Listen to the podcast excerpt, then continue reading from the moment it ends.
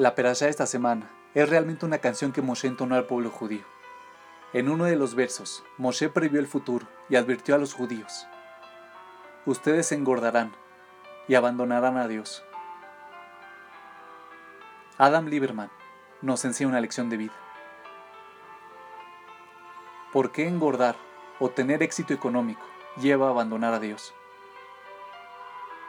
La respuesta yace en un principio fundamental de la naturaleza humana este principio establece que el ego y el éxito van de la mano. Cuando una persona tiene cualquier tipo de éxito, eso puede causar que su ego se infle instantáneamente. Analicemos un ciclo típico. Si una persona está atravesando una mala etapa y cree en Dios, entonces esta persona rezará para que Dios mejore las cosas.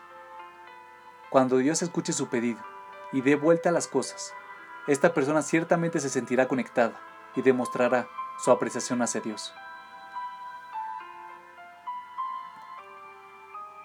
Ahora bien, una vez que la persona ha tenido éxito en un área en particular de su vida, la ley de atracción entra en escena.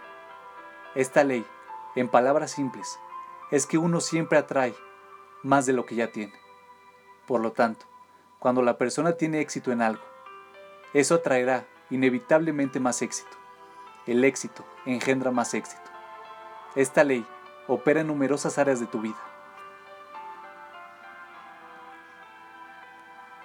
Y cuando la ley de atracción entra en juego, ocurre algo fascinante. El ego de la persona entra en acción. Cuando el éxito inicial que Dios le da a una persona atrae más éxito, esta persona tiene la tendencia natural a sentir que fue ella y no Dios quien logró este éxito extra. Lo que la persona piensa ya sea de manera consciente o subconsciente. Es que si bien Dios ayudó en el comienzo, fue ella quien tomó el control desde ahí y sacó provecho de ese éxito inicial. Y si bien esto puede ser verdad, hay un elemento crucial que se está dejando de lado. Sí, es cierto, trabajaste duro y aprovechaste las oportunidades que se te presentaron. Pero fue Dios quien permitió que este éxito llegara a ti.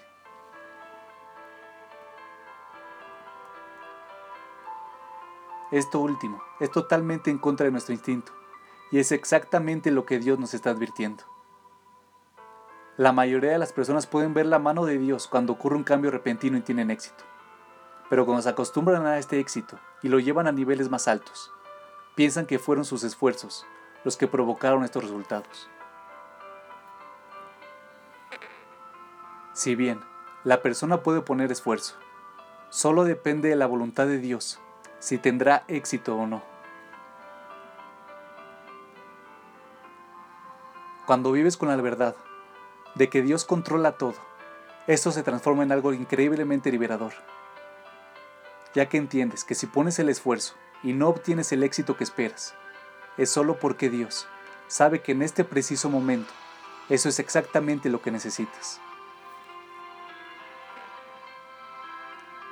Así como no te lamentas por el color de tus ojos, por la hora de la puesta del sol o por la temperatura del océano Atlántico. Asimismo, no debes lamentarte si no tienes éxito. Tan solo, pon tu esfuerzo y luego acepta lo que Dios considere mejor.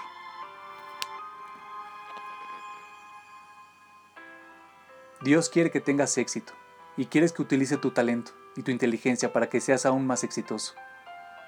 Y asimismo, él no quiere que mires hacia atrás y te arrepientas de haber engordado y de haberlo abandonado. Empieza este nuevo año sabiendo quién es el que realmente firma tus cheques cada mes.